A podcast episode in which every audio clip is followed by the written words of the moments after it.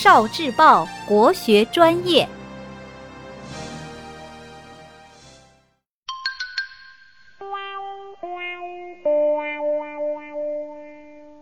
传统游戏拔河。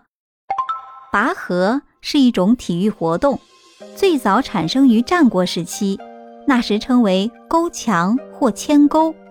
传说拔河的游戏最早是鲁班发明的。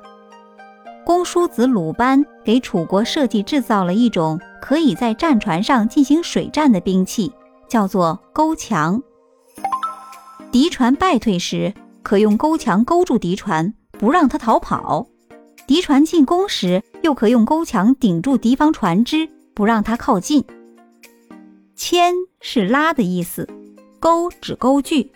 这一形式用在军队水战的练习中，可以锻炼水军战士作战时勾拉或强锯的能力，所以叫牵钩。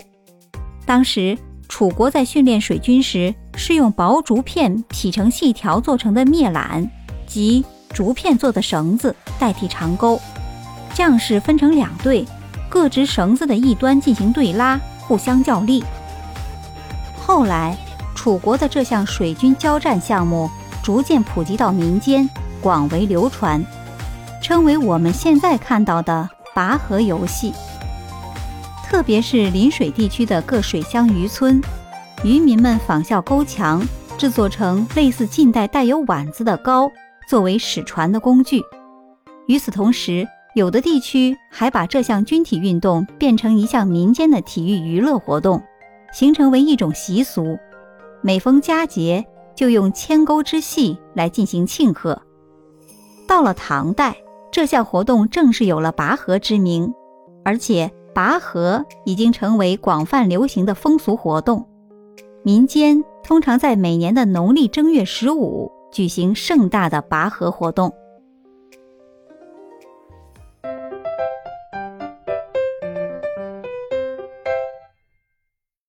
聆听国学经典，汲取文化精髓，关注今生一九四九，伴您决胜大语文。